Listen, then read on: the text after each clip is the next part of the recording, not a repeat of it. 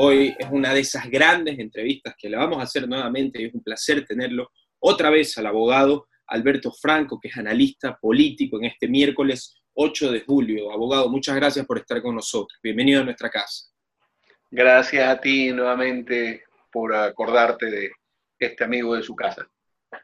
Bueno, abogado, eh, preguntarle, comenzar con lo que es más relevante en este momento del país, su opinión. Eh, como nosotros aquí en Fuego somos unos adelantados con Héctor Céspedes, eh, esta misma semana o la semana pasada, discúlpenme, estábamos haciendo, pues cómo sería el supuesto de Otto Sonnenholzner, cómo sería la línea de tiempo de Otto Sonnenholzner siendo presidente de la República y Héctor Céspedes dijo, debe renunciar.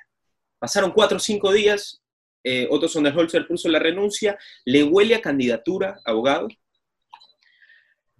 A ver, la renuncia del ingeniero economista Otto Sonnenholzner era un hecho cantado desde hace mucho tiempo. Eh, se veía venir porque habían disidencias con el entorno del poder, punto uno, punto dos, era evidente que la forma de ser y hacer de Otto Sonnenhorstner con el sistema de gobierno que se había planteado no era acorde. Él es una persona muy dinámica, muy rápida, muy de decisiones sobre el camino, eh, mientras tanto que en el gobierno tanto el presidente cuanto eh, la ministra de la Política y, y Juan Sebastián Roldán son personas que vienen marcadas por un, por un idealismo de izquierda que maneja otras formas de ser y hacer. Uh Sonnenholzer definitivamente en ese entorno no cuadra. Entonces él tenía que irse o porque iba a ser candidato o porque no iba a ser candidato. Simple y llanamente, si él se quedaba 365 días más en ese puesto, iba a ser malo en el sentido de que él no hubiera podido hacer algo diferente, hubiera tenido que seguir haciendo lo que venía haciendo, caminando, entregando cosas, asistiendo a actos públicos, representándolo al presidente de la República en una serie de hechos y actos a los que él, por su propia condición, no podía ir. Tenía que irse. ¿Cree que, cree que ya haciendo la suposición, cree que usted ¿Cree usted que va a ser, dice, que va a ser candidato a la presidencia? Nada está dicho. Desde el momento en que Nebot no aceptó continuar, no se aceptó a sí mismo continuar y se plantea eh, la disyuntiva de ser el gran líder de la patria, del gran creador de la gran reforma, eh, nada está dicho para nadie ni para Sonnenhorstner, ni para Lazo, ni para nadie. Eh, sacando los desacuerdos que usted mencionó eh, y que indiferentemente de la candidatura o no, Otto Sonnenholzer iba a salir de la vicepresidencia, ¿cómo calificaría eh, su tiempo como vicepresidente del Ecuador? Hizo un trabajo positivo, cambió la cara de un gobierno que venía con una tara muy grande, que venía con un lastre muy grande, el lastre que le marcó la época de Correa. Lenín Moreno fue vicepresidente de Correa durante siete años y luego su representante. Eh, entonces, el peso de todos los males de Correa cayó sobre Moreno. Cayó el mal gobierno económico, el mal gobierno político, la corrupción, todo cayó sobre Moreno. Quizás Moreno no tenga culpa. Quizás Moreno, pese a que fue vicepresidente de Correa eh, fue solamente un acompañante de palo y él no participó de ese tipo de decisiones. Démosle el mérito de la duda, el beneficio de la duda. Eh, nadie es culpable de nada mientras no se le pruebe. En esta circunstancia, eh, a donde Moreno no han llegado, sino por rebote, los efectos de la corrupción, de los daños realizados, por haber sido vicepresidente de Correa. Pero quizás él no participó de nada de eso. Correa él lo manejó directamente. O sea, ¿usted cree que Lenín Moreno prácticamente simplemente recibió todo, toda esta marea de corrupción, todos estos desajustes? ¿Usted cree que Moreno simplemente fue, como así decirlo, un caballo de Troya, una persona que recibió algo que no creó? Así es. Yo creo que por eso precisamente lo pusieron a Moreno ahí, lo puso Correa a Moreno ahí, porque pensó de que el momento en que Moreno se llegase a enterar de alguna de las cosas, eh, por la lealtad que juraba a Correa que debía tenerle, Moreno se iba a regresar y le iba a decir, ¿cómo es esto? Pero la iba a tapar. Nunca se imaginó que las iba a destapar y no se iba a um, prender de la lealtad que debía de mantener hacia el líder Correa.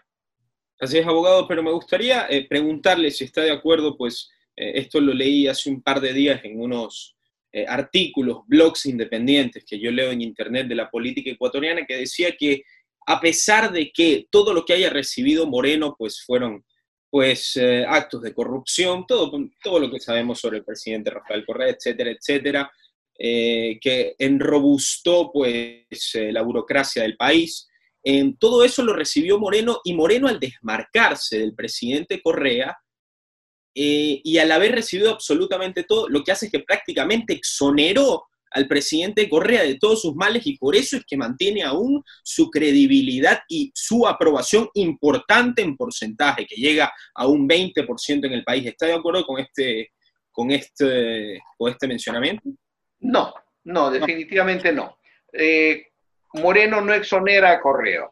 Eh, lo que hace más bien Moreno es que al permitir que salgan a flote todas estas eh, inmundicias administrativas, eh, responsabiliza al gobierno de Correa, al punto pues de que ya hay, pese a que Correa mantiene una importante base de un 20% del correísmo duro, pero ese mismo correísmo duro, de lo único que está preocupado en este momento es de buscar un pacto con cualquier grupo político que les permita exonerar a la cúpula dirigencial, incluido Correa y a sus adláteres presidentes en México, eh, sacarlos del problema y lograr una absolución, porque ese grupo piensa eh, lo que siempre se ha dicho. Eh, sí, hicieron cosas que no están bien, pero tenemos carreteras. Así es, abogado. preguntarle también sobre el tema, pues, ¿Cuál es su opinión de los carnets de discapacitados, que ha sido un tema pues tan relevante aquí en el país? Eh, me parece que ayer eh, una comisión eh, fue propuesta para las personas que, para que las mismísimos, para que los mismos discapacitados puedan juzgar quiénes son las personas que puedan obtener estos carnets si no leí mal la noticia ayer. ¿Cuál es su opinión sobre el tema de los carnets de discapacitados? ¿Cómo se desata? ¿Qué es importante y cómo cree que podría ser esa solución? A ver, en eso yo puedo hablar por experiencia propia. Yo tengo un problema en la pierna izquierda, producto de un accidente. A mí me atropelló un carro, tuve 27 fracturas, una fractura explosiva. Eh, gracias a la pericia de un cirujano, no me cortaron la pierna. Y luego, pues de que ya pasé el proceso en el año 2007, hacia el año 2009, busqué mi carnet que acreditaba mi discapacidad a efectos de que el Estado me resarza de alguna manera lo que no me lo permitió mediante el castigo al chofer irresponsable que me causó el daño. Permitió la comisión de tránsito de que el tipo saque el carro, no lo persiguieron, cuando lo quise perseguir me dijeron no sé, no conozco, y por último el juez se hizo el loco. El Estado me la debía busqué mi carnet para obtener los beneficios a través del carnet. El trámite de ese carnet me tomó más de dos años. En ese entonces todavía era el CONADIS. Cuando le pasan al Ministerio de Salud Pública, el trámite se volvió aún más engorroso porque los médicos se preocupaban de buscar el menor motivo para tratar de impedir la entrega del carnet o de, obtener, o de darles la calificación correcta a cada uno de los discapacitados. Pero eso en algún momento parece que producto de la negociación de mascarillas y hechos en, pandemia, eso se desbarató. Abogado, ¿cuál fue, ¿Cuál era la manera de entregar, usted en su experiencia, cómo, se juzgaba para entregar estos carnets? Porque yo lo que me pregunto es que probablemente ciertos políticos pues simplemente dijeron, bueno, sácamelo, me lo das por debajo y no pasa nada y lo utilizo para mis trámites. Pero ¿cómo se, ¿cómo se juzga exactamente para juzgar si es que tú eres realmente discapacitado o no eres discapacitado? Porque si no, cada persona puede tenerlo, me corto un dedito del pie y me compro mi carrazo. Ya, a ver, el tema es, es complicado. En primer lugar, necesitas el examen de tu médico particular, que lo llevas en ese entonces, que lo llevabas a una división que había en el Hospital Bernaza, eh, en donde te examinaba un médico propio del hospital en base a lo que había dado tu médico particular. Con eso eh, pasabas a una unidad del Ministerio de Salud para una calificación completa en donde te revisaban nuevamente la discapacidad física en sí, te revisaba un psicólogo, eh, te revisaba em, un visitador social que iba a tu casa, verificaba tu entorno, eh, sacaban un, un baremo de comportamiento social entre tu discapacidad física, tu comportamiento y tus afectaciones sociales y económicas por el, por el accidente o por lo que hayas traído de nacimiento. Con eso se emitía un informe al CONADIS y el CONADIS te emitía el certificado. Dos años para eso. Así de sencillo, dos años. Así es. Y sin descuidarse mucho tiempo, ¿ah? Porque eran cosas, una cosa tras otra, este mes una, al mes siguiente otra, al otro mes otra. Entonces, eran un año, año y medio, dos años de continuo trabajo y de continuo examen. ¿Le puedo, ¿Lo puedo conseguir? Sí, sí, sí, yo lo tengo. Yo tengo mi credencial. Y, qué beneficios se pueden sacar de un carnet aparte de los lujosos vehículos que pues eh, se dieron a conocer? A ver, lo de los lujosos vehículos quizás fue posible en la época hasta cuando la mm, liberación de, de importación permitía traer vehículos de hasta 48 mil dólares.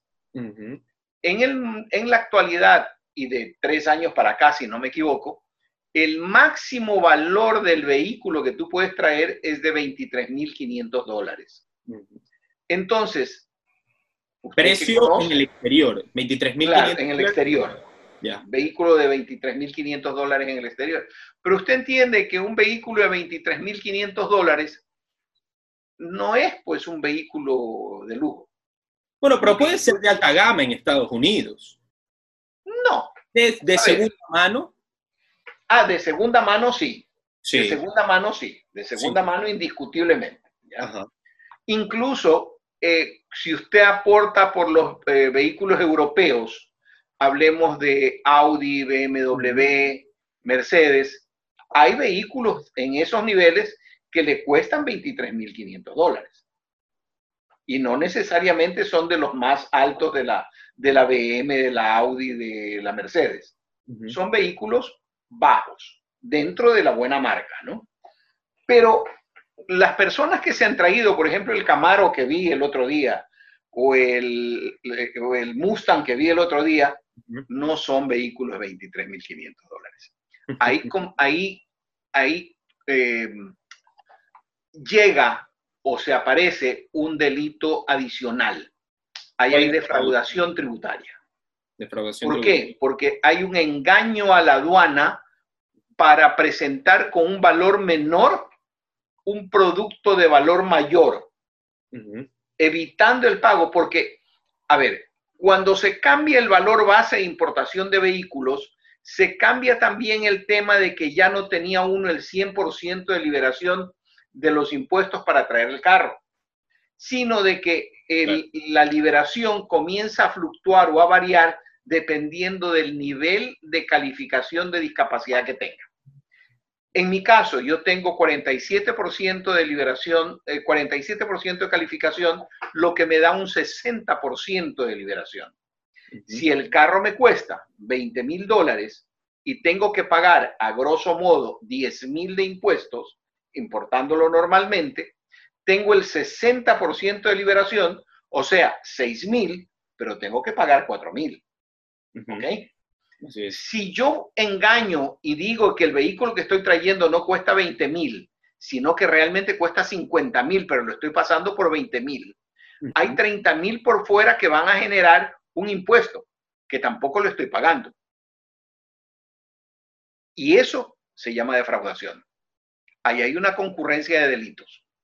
Así es. Eh, abogado Franco, me gustaría, eh, ya que tenemos corto tiempo, tocar el tema eh, de Daniel Salcedo. Hoy día Daniel Salcedo esta tarde, me parece que ya pasó, realizó audiencia de vinculación por presunto lavado de activos. Bueno, quisiera que me comente bastante corto cómo ve este caso, cómo ve esta situación y querría que me comente las palabras exactas que dijo ayer Alfredo Adún cuando se refirió al caso. Él dijo que pues efectivamente en modo irónico, me imagino, si es que yo no les hubiera prestado la avioneta y no se hubiera accidentado, no lo hubieran atrapado a Daniel Salcedo. No sé si lo dijo con ironía o lo dijo en serio. Y después, pues, ¿cuál es el delito o cuál es, eh, por así decirlo, el protagonismo que él tiene en la fuga de Daniel Salcedo hacia el Perú, la fallida fuga?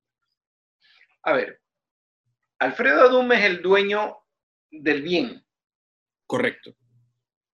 Pero si es que no se prueba la vinculación con el hecho, es la parte de no ser autor de un delito, es además un perjudicado por la mala acción de quien tomó el, la avioneta sin su autorización. La fiscalía debe, en primer lugar, entrar a vincular dentro del hecho al señor Adum, si es que realmente encuentra los elementos como para poder decir de que el señor Adum no fue robada su avioneta, sino que fue prestada. Eso tiene que probarlo la fiscalía. Mientras no lo pruebe la fiscalía, el señor Adum es tan inocente como usted o como yo. Así es. Y el señor Salcedo, eh, cuando despertó, el abogado dijo que se ubicaba en el año 2016. Eh, quiero que usted me sea completamente sincero y deje un poco eh, el ser políticamente correcto. ¿Cree usted que todas estas determinaciones que se dieron sobre el señor Daniel Salcedo sean una realidad o sean pues una cortina de humo por, para dilatar la situación o cómo lo llamaría usted? Mire, yo las cosas las veo desde el punto de vista humano. El señor Salcedo está diciendo de que él se acuerda del año 2016 para atrás, porque a él seguramente le llegó algún mensaje de alguien diciéndole si te acuerdas de las cosas te mueres. Entonces el señor Salcedo lo que está haciendo es quedarse callado, hacerse loco, y ahí le toca a la fiscalía hablar con el señor Salcedo y plantearle la condición de testigo protegido. Así es. El rato en que le, eh, le proveen la posibilidad de ser un testigo protegido y hacia futuro le permiten una salida del país, una ubicación en otra parte, porque la mafia con la que él ha estado metido es una mafia sumamente grande, muy peligrosa que matan y no sería la primera vez que maten. Entonces a él tienen que darle una condición de testigo protegido fuera del país para que él pueda hablar. Antes de eso, él no se va a acordar de nada. En el caso de que no hable, eh, ¿de cuántos años estaremos hablando, doctor, eh, doctor Franco? En el caso de que no hable, eh, ¿de cuántos años estaríamos hablando en contra de él? Así es. Dependiendo de la cantidad de delitos que le salgan. Si tiene lavado de activos, más eh, falsificación de documentos, eh, más connubencia para delinquir, asociación ilícita, estaríamos hablando fácil de alrededor de unos 18 a 20 años. Eh, abogado Franco, justamente que usted mencionó el lavado de activos, pareciera que el lavado de activos, obviamente no vamos a hacer acusaciones aquí, no tenemos pruebas, pero claramente eh, la pandemia de coronavirus fue un escenario de pandemia y fue un escenario de corrupción, de robo. Se está demostrando, y yo creo que lo que se demuestra en el universo, en el comercio o en el teleamazonas simplemente es la punta del iceberg. Simplemente es la punta del iceberg. Em, ¿Cómo denominaría usted, cómo denominaría usted eh, pues lo que se ha hecho exactamente y cómo cree usted o qué tan fácil cree que es para la justicia del país determinar los lavados de activos, sea en empresas fantasmas, sea con empresas que están en quiebra, les inyectas dinero y el profit se va al que primeramente inyectó el dinero, en compra de inmuebles, ¿cómo se puede determinar? ¿Cree que es realmente poco complicado determinar el lavado de activos? A ver, el lavado de activos es difícil de, determinar cuando, cuando no hay una unidad contable pericial que realiza la revisión de los ingresos determinados de las compañías para poder realmente establecer de que esa compañía tuvo una utilidad real y no una utilidad forada. Si no se logra eso, entonces es imposible determinarlo. La, la, unidad de control de lavado de activos supongo que tiene profesionales de altísimo nivel que les permitiría determinar con un par de revisiones contables si las compañías involucradas tienen ingresos reales o tienen ingresos eh, no justificados. Así es. Eh, abogado Franco, se nos está acabando la entrevista. Eh, me gustaría hacerle un par de preguntas de lo que se viene ya en febrero de 2021. Quisiera pues hacerle un par de preguntas. Primero que nada, las encuestas. las encuestas, por ejemplo, las que nos demostraron Carlos Vera y Jaime Nebot hace un par de semanas en sus entrevistas, daban a Jaime Nebot, según el periodista Carlos Vera, y esto me impresiona, a Nebot como ganador en las dos tres vueltas, cuatro o cinco vueltas, prácticamente lo dio ganador en todo y solamente una vez mencionó a Otto Sonejos. Y ahora que se va el abogado Jaime Nebot, que lo nombramos al principio, pues prácticamente parece que estamos en el limbo, no sabemos quién es el candidato favorito, ni de derecha ni izquierda, por ahí hasta el, el expresidente Correa ha dicho, quiero lanzarme de vicepresidente. ¿Cómo ve las campañas del próximo año? A ver, en mi criterio van a haber tres candidatos fuertes. Cuénteme cuáles van a ser con un signo de interrogación encima todavía Otto Sonnenholzer. Pero todo indica que podría ir, no se sabe en alianza con quién, si con el Partido Social Cristiano, si con algunos grupos independientes, no se sabe con quién. ¿Con quién cree que le favorecería alianzarse a Otto Sonnenholzer? Otto Sonnenholzer le, le, iría más, le iría bien con un frente amplio. Un frente amplio, no me quiere decir un nombre.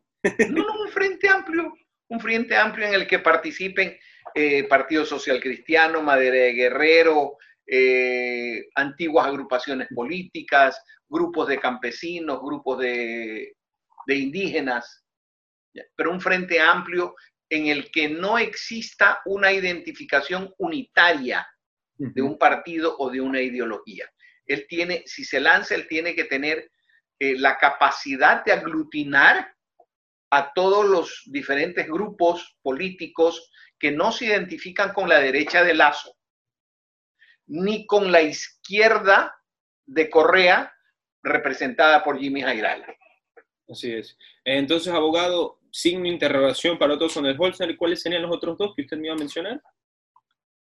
Em, Guillermo Lazo, representante de la derecha, de la derecha extrema, y este, eh, Jimmy Jairala, representante de ese grupo de izquierda que vea desde, desde el rojo, desde el rojo, rojo, rojo, hasta el mordorellano.